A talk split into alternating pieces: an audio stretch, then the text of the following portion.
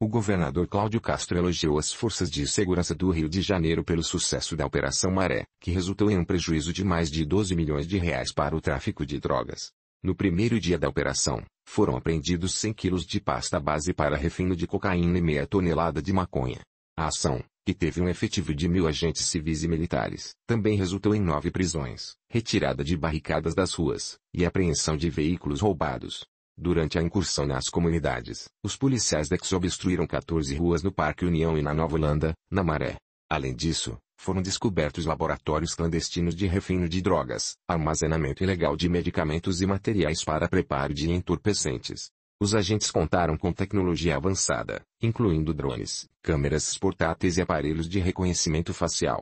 O material apreendido, incluindo um fuzil, carregadores, artefatos explosivos e radiocomunicadores, foi levado para a cidade da polícia para perícia.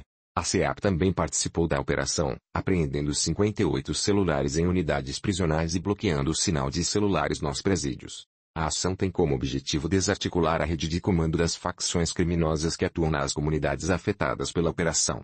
O governador reforçou o compromisso do Estado em combater o crime organizado e devolver a paz aos moradores das áreas afetadas pela operação.